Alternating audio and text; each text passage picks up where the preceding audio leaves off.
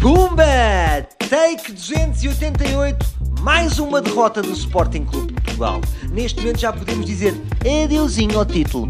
Eu acho que o meu clube devia mudar de nome para Sporting Clube para o Ana Mais. Portanto, mantínhamos as mesmas iniciais, mas éramos mais honestos. Então não é que o Jorge Jesus resolve culpabilizar João Palhinha pela derrota no Dragão? Pff, como dizem nos reality shows, LOL Jorge.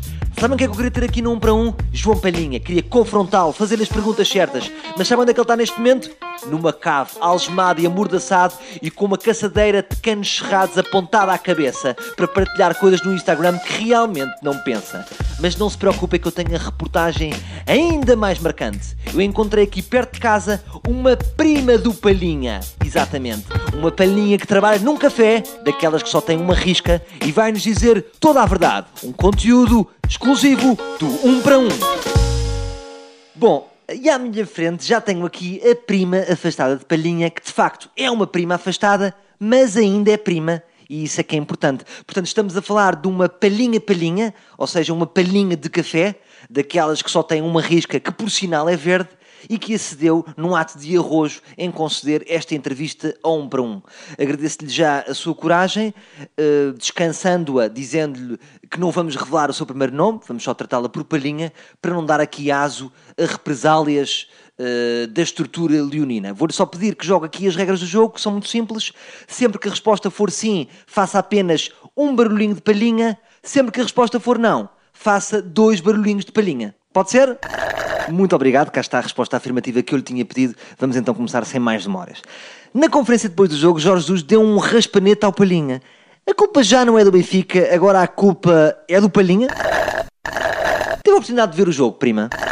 É verdade que o Jorge Jesus ficou tão chateado que usou o podense como banquinho para calçar as botas por causa do tamanho. E acha que o seu primo jogou assim tão mal ao ponto de ser repreendido? Acha que o Palhinha não sofre já o suficiente com o estigma de ter o nome de uma coisa que veio com o bongo? Na sua opinião, Jorge Jesus é o homem certo para o Sporting?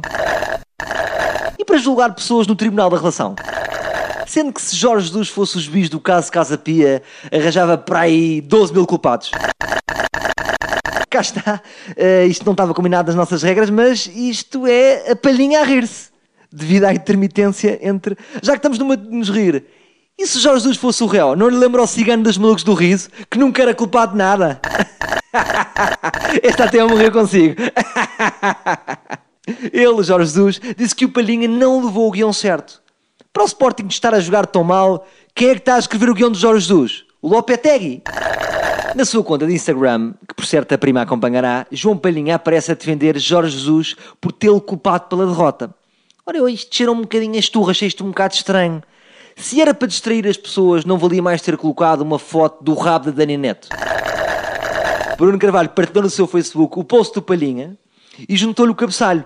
Palhinha, sempre juntos, sempre uma família. Repito, família. Está pronto para receber o Bruno Carvalho no Natal dos Palhinha? Oi? É impressão minha ou está a fazer um silêncio de quem está a disfarçar?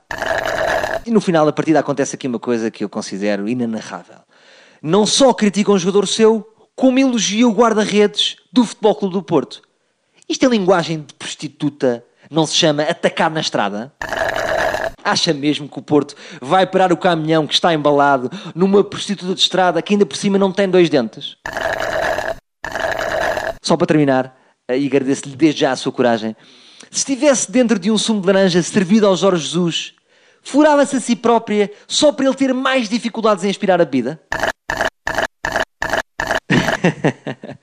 Obrigado por ter rido nesta, nesta pergunta final também. Agradeço-lhe uh, em nome de um para um a sua independência, a sua coragem uh, e o facto de, de, ter tirado algum tempinho da sua vida a ter a fama. É como eu vos estou a dizer, portanto, escusam de tentar. Eu não vou passar o contacto da palhinha a ninguém. Portanto, CMTV, show, para trás. Fiquem lá com os vossos ex-maridos que raptam mulheres. Fiquem lá com o vosso maluco que entra num prédio em chelas e atira uma criança do primeiro andar. Este conteúdo é TSF. Este conteúdo é do 1 para 1.